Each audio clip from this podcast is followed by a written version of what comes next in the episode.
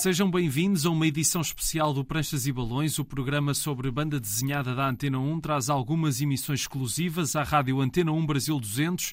Hoje vamos falar de Jaime Cortês. Provavelmente nunca ouviu falar, mas é um artista único com uma obra entre Portugal e Brasil. Nasceu em Lisboa, no bairro Alto, em 1926. Começou a publicar aos 15 anos em jornais e revistas, como o Mosquito. Em 47, com as dificuldades que encontrou para crescer e desenvolver carreira em Portugal, Jaime Cortês viajou para o Brasil, tinha apenas 21 anos e foi lá que viveu até ao fim 4 de julho de 1987. E é a vasta obra de Jaime Cortês que a editora Polvo quer agora trazer aos leitores portugueses, com dois primeiros livros, o Terror Negro, que reúne pela primeira vez no único álbum as 24 bandas desenhadas de terror de Jaime Cortês, e Zodíaco, o grande herói criado pelo autor, admirado, por exemplo, pelo mestre Jean Giraud ou Moebius. Estas edições foram organizadas pelo Fábio Moraes, que está aqui connosco para conversar um pouco sobre Jaime Cortês. Fábio, antes de mais, obrigado. Eu que agradeço. E eu queria perguntar, antes de mais, como é que tu chegaste ao Jaime Cortês? É, eu descobri o trabalho do Jaime Cortez em 1983 através de uns livros, livretos que eram vendidos em banca sobre o Sherlock Holmes. O texto era, era adaptado pelo é, Rubens Luchetti e as ilustrações do Jaime. Eu sempre fui um admirador muito, muito grande do Sherlock Holmes. E quando eu comprei esses livretos, eu fiquei encantado com as obras é, do Jaime, com a capa, com as ilustrações. E aí, a partir daí, eu comecei a procurar quem era o artista, porque realmente eu, eu, eu me, assim, me impactou tanto que é, eu não fazia outra coisa a não ser procurar quem era o artista. E ele era um artista já muito conhecido aqui. É, eu não conhecia, mas por quê? Porque ele começou no Brasil, ele, ele, ele o grande boom do Jaime Cortez foi na editora La Selva, fazendo as capas de terror, das revistas Terror Negro e e depois na editora Outubro também. Mas eu não conhecia esse material, porque esse material foi antes, é, praticamente, de eu nascer. Quando eu, eu, eu vi esse trabalho do Cortez em 83, pouco tempo depois ele faleceu, ele faleceu em 87. Então, tudo que era, que era é, sebo, que aqui, aí é alfarrábio, acho que chama, né? Sim, sim. É, eu ia e comprava as edições, é, comecei a colecionar o material. E eu, eu é, na, em 80 e, acho que 87, 86, eu estava fazendo uma, um, um painel num, num, teatro da Faculdade Armando Álvares Penteado. Fica na Liberdade, no bairro da Liberdade, aqui, em São Paulo. Todo mundo sabia que eu era fã do Jaime. Para onde eu ia, eu espalhava isso. Eu montei um álbum de capas que eu fui comprando do Jaime e fui colecionando o material do Jaime. E aí o, o rapaz que coordenava ali essa parte do cenário é, falou para mim: pô, você é tão fã do Jaime? Você sabia que a, a dona da cantina, que é, é um, uma lanchonetezinha que tinha ali na, na faculdade, é parente dele? Eu nem sabia que o Jaime estava vivo. Eu não, não, não me atentei a procurar, embora eu tivesse já entrado em contato com muitos amigos dele, mas eu, eu tinha vergonha de, de, de, de tentar entrar em contato com o próprio Jaime. Eu me achava totalmente insignificante, ele não ia nem olhar para mim. Aí eu fui conversar com a dona na cantina ela falou: ah, o, o Jaime vai em casa todo sábado, que a gente joga baralho. E ele não gosta. E a Edna, que é a esposa do Jaime, joga com a gente e ele fica lá vendo televisão. Ele vai adorar se você for um dia até lá e ficar batendo papo com ele, porque ele adora falar. Aí nós combinamos. Fiquei louco né, com isso. E nós combinamos um, num sábado de eu, de eu ir até lá. Mas nesse dia que a gente combinou, no, na semana seguinte o Jaime já ficou doente e faleceu logo depois. Então não cheguei a conhecer o Jaime, por uma questão assim de dias. Depois disso eu continuei colecionando as obras do Jaime e eu comecei a trabalhar na área de desenho também, é, na editora Abril. Ganhei muitos originais dos amigos, falaram, ah, fica melhor com você do que comigo, você vai usar mais do que eu, você vai promover muito mais do que eu. E eu consegui reunir um bom acervo do Jaime. Na primeira exposição, eu fiz em 91, quando eu saí da editora Abril, eu fiz uma exposição em homenagem ao Jaime na Casa de Portugal, na Liberdade mesmo. E eu fui até a dona Edna e perguntei se ela queria participar, emprestar um, um desenho do Jaime, participar, participar da exposição. E ela me emprestou um original, mas ela não estava querendo mexer muito com isso, ela ainda estava muito abalada. Isso em 91. Sim, já se tinham passado quatro anos desde, desde a morte dele. Quatro sim. anos, mas ela, ela, assim, ela ficou muito abalada com o falecimento do Jaime. E, e na inauguração, ela o, e o Jaiminho foram na inauguração dessa exposição. Na verdade, essa exposição era uma exposição em homenagem ao Jaime, mas era uma exposição com originais de artistas conhecidos meus. Então tinha Osney, tinha Primaggio, tinha é, nossa, é, Zala, Colonese, vários artistas que tinham conhecido o Jaime e emprestaram seus originais para a gente fazer aquela homenagem. E, e, uma outra pessoa que eu descobri que, que eu achava o trabalho muito parecido com o Jaime foi o Miguel Penteado. E fiz um painelzinho lá com capas do Miguel Penteado, mas só reproduções. Porque o material do Miguel Penteado é extremamente raro de, de, de encontrar original. Não, não existe praticamente. Fiz essa exposição, continuei comprando o material do Jaime que eu encontrava, continuei entrevistando todas as pessoas, falei com todo mundo praticamente que ele conheceu. Eu morava em São Bernardo, em São Bernardo do Campo, e consegui um espaço através da Gibiteca de São Bernardo, que é a BDteca, né? E fazer uma exposição sobre o Jaime.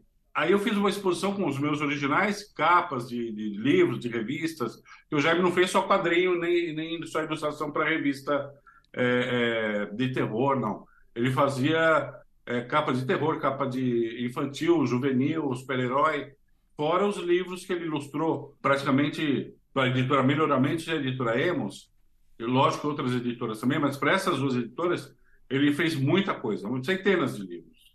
E eu fui nos, nos alfarrábios comprando esses livros e montando um portfólio só de capas do Jaime. E, e fiz uma boa exposição. Cartazes de cinema também, eu, eu, eu, entrei em, cartaz, em contato com, com a produtora que, que o Jaime é, trabalhou fazendo cartazes de cinema, e eles me deram muita coisa. Então, foi uma exposição até que, que completa, porque tinha capa de livro, tinha capa de revista, tinha cartaz de cinema, e tinham dois ou três originais que eram meus. E também a dona Edna foi com o Jaiminho nessa exposição, e foi aí que o Jaiminho falou: Poxa, a gente podia. Eu já tinha uma amizade boa com eles nessa época. É, aí eles falaram: O Jaiminho falou para mim assim, a gente podia fazer, é, digitalizar você podia escanear o material que está lá na, na casa da minha mãe, que é o acervo do Jaime. Falei, ah, Jaime, seria uma boa ideia. Só que nessa época, o Rui, é, eram disquetes para armazenar, não, não existia é, é, HD externo, sim, não existia pendrives, nada disso. Eu ainda sou do e tempo das disquetes. Os computadores na época também tinham um HD reduzido, né? Sim, sim. O que, que eu fiz? Eu comprei um gravador de CD que já existia na época e comecei a, a salvar tudo em CDs. E eu ia toda semana na casa do Ned, né, que ficava no bairro da Moca, um apartamento que ela tinha lá. E lá eu ficava no final de semana, é, num sábado, por exemplo, eu ia, o Jaiminho também ia, quando ele podia, ele ia.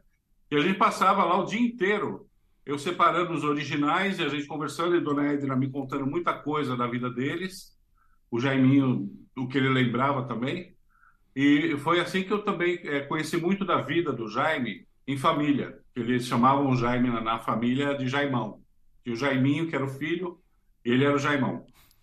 E, então a dona Edna me contou muita coisa sobre, sobre a vida familiar dele, sobre como é que ele trabalhava, como, como ela falou que o Jaime ele era meio preguiçoso para começar a trabalhar. E ela ficava cobrando ele, falou: Jaime, você tem que entregar aquele trabalho. Ah, eu já vou, eu já vou. Aí ela falava para mim.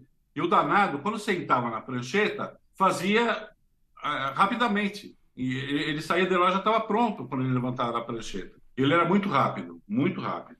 Para você ver, na época da La Selva, ele chegava a pintar um original por dia. Entre, entre criação, layout, desenho a lápis e a arte final a e, pintura. E não estamos a falar, para, para quem não conhecer a obra do Jaime Cortês, não estamos a falar propriamente de ilustrações ou, ou de, de, histórias muito uh, com um desenho muito simples, não é? Quer dizer, uh, há coisas muito complexas, portanto, se ele tinha essa rapidez de, de trabalho, Sim, ainda mais o, trabalho o, tinha, porque as coisas tinham uma grande complexidade. O, o Jaime, ele, ele, as capas, as ilustrações dele eram praticamente é, retratos. Sim porque ele, ele é, foi ele que trouxe para o Brasil o método de se trabalhar a partir de modelo vivo. Ele, ele primeiro ele, ele, criava a cena da, de uma capa de terror, ele fazia o rascunho, Aí depois ele pegava os amigos e compunha a cena e fazia as fotos de referência. Em cima dessas fotos, ele pintava as capas. Então era um processo uh, complexo, né?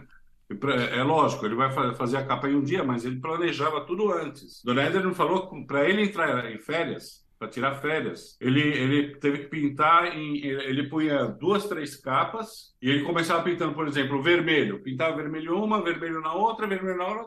Quando ele acabava, acabava as quatro de uma vez. Mas o normal dele era, era na La Selva era pintar uma capa por dia e no turno também, porque ele, ele, além de diretor de arte, ele tinha que fazer toda a, a parte da, da, composição da revista. Então, os títulos era ele que fazia, é, a, a, o trabalho de diretor de arte, que é que, que você sabe como que é, que é revisar, que é colocar tudo no lugar, era tudo ele. Sim.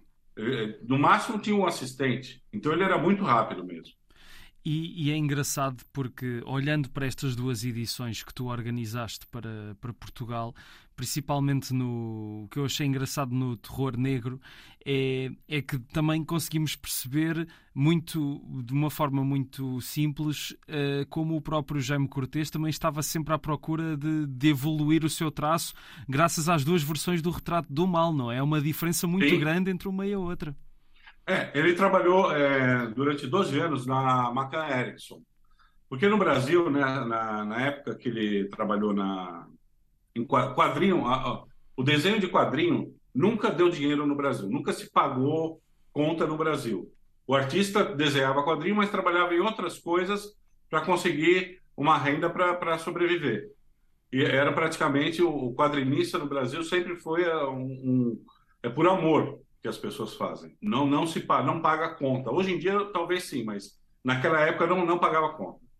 E, e o Jair tanto que ele, ele não se ele não se considerava um desenhista de quadrinhos de banda desenhada. Ele se considerava um ilustrador, um capista. Ele também não gostava muito de fazer quadrinho. Ele não tinha muita paciência de ficar fazendo sempre as mesmas cenas. Ele gostava de diversificar. Mesmo assim, ele fez em quadrinhos obras poucas, mas muito, muito boas, magníficas até. Nessa época da La Selva, ele estava com um traço mais, mais rebuscado, mais é, calcado no Flash Gordon, que ele sempre foi fã do, do Alex Raymond. Então, é, ele procurava é, ser o melhor naquela época, naquele estilo. E lógico que ele via depois o que estava acontecendo, que ele sempre foi muito atento ao mercado, aos estilos, ele entendia muito de arte. E ele lógico que começou a procurar outros estilos, mais modernos, um desenho mais solto. E, e quando ele pensou em criar um zodíaco, ele falou: eu preciso de um estilo diferente. Não dá para fazer o zodíaco num, num, estilo barroco, por exemplo. E o laboratório dele foi o Retrato do Mal, que ele tinha feito a primeira versão na década de 60, se eu não me engano, que eram três páginas. E uma curiosidade: esse quadrinho é, se você for ver essa banda desenhada, o pintor é o próprio Jaime, que ele retratou na época, só que o Jaime Cortez da década de 80, que ele já estava com barba, tudo. Quando ele fez esse quadrinho, essa, essa banda desenhada, ele não tinha barba, ele era bem mais jovem. Então parece que ele previu como ele ia ficar. E, se você olhar o retrato do Jaime, os outros, na década de 80, por exemplo, quando ele criou o Zodíaco, década de 70, por aí que ele está com uma barba é, é a mesma pessoa. É, é, curioso isso. E o que, que ele fez? Ele falou: Ah, eu vou. Porque é, o Retrato do Mal era, acho que, a história que ele mais gostava de terror que ele tinha feito. E ele resolveu refazer a história com um, um, um traço diferente. Esse traço ele começou a trabalhar já nas, nos livros da editora Melhoramentos, que ele fazia as ilustrações também. Então, se você pegar as capas da, da editora Melhoramentos, da década de 70 é, para frente, você já vê que tem um começo ali do, do, do estilo meio Art Nouveau, do, do, que ele usou no, no, no, Retrato do Mal e depois ainda mais no Zodíaco. E, e o, que, que é, o que é curioso, para você ver como o Jaime ele tinha um pensamento além do, da época, se você lê o Retrato do Mal, a segunda versão, você vai ver que ele usou dois estilos de desenho ali. Ele usou um estilo mais realista para o pintor e para o demônio um estilo totalmente Art com aquelas linhas sinuosas, com aquela. Então ficou uma coisa fantástica. E, e esse foi o laboratório para ele fazer o Zodíaco depois. Como eu referi no início, pelo menos em Portugal, uh, o Jaime Cortês não é muito conhecido.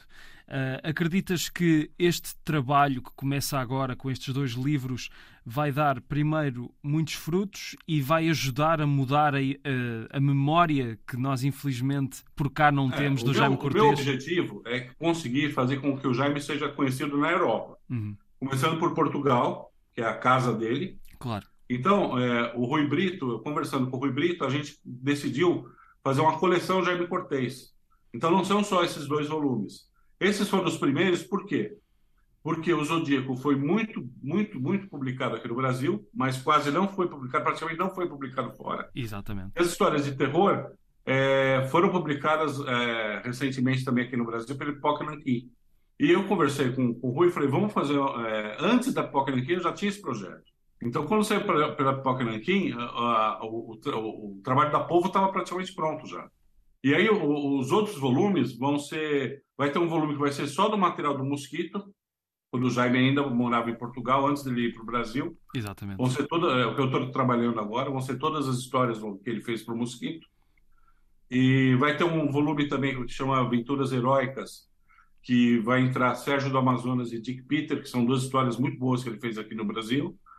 E tem as histórias da Gazeta Esportiva também quando ele trabalhou na Gazeta Esportiva, que a gente chamava de Gazetinha, Gazeta Juvenil. E então, é, se der tudo certo, a gente pretende publicar tudo que o Jaime fez em, na, em quadrinhos, a obra completa. Só que isso demanda tempo, porque é, é muita coisa. A gente tem, eu estou pesquisando, por exemplo, as primeiras tiras que ele fez no Brasil. Eu ainda estou pesquisando para ver se eu consigo arrumar todas. Porque então, a obra está muito. Museus, tenho, é, tenho que ir no acervo do Estado de São Paulo, para conseguir esse material para depois restaurar e sim diagramar e fazer o volume. Então ainda tem alguns anos aí de trabalho. Mas é. o objetivo é, é, tornar o Jaime conhecido em Portugal, sim. Sim, sim, sim, Com claro, certeza. claro, claro, claro. E, e é mesmo merece, necessário. Né? E, o, e, o, o leitor português merece conhecer. Até porque eu sinto que o Jaime Cortês por cá, uh, infelizmente, nós temos uma memória muito má da banda desenhada portuguesa. Uh, e espero que o Jaime Cortês também abra a porta para se também, de repente, outros artistas que estão um bocadinho nas brumas do esquecimento por cá Sim. também serem recuperados. Uh, mas olha, Fábio, uh, obrigado. Era, era isto, era falarmos um bocadinho sobre, sobre os livros. E muitos parabéns, porque estão, são duas edições de facto impecáveis. Obrigado, Rui. Parabéns pelo seu programa. São iniciativas essa, como a sua, que vão ajudar a, a, banda desenhada a ficar mais conhecida sim. e cair mais no gosto popular, né? Espero que sim, espero que sim. Obrigado, Fábio Moraes. A obra de Jaime Cortez a ser recuperada pelo Fábio Moraes nestas edições da Polvo, primeiro com O Terror Negro e Zodíaco, outras se seguirão, uma oportunidade para conhecer a obra de um artista verdadeiramente brilhante. Até à próxima.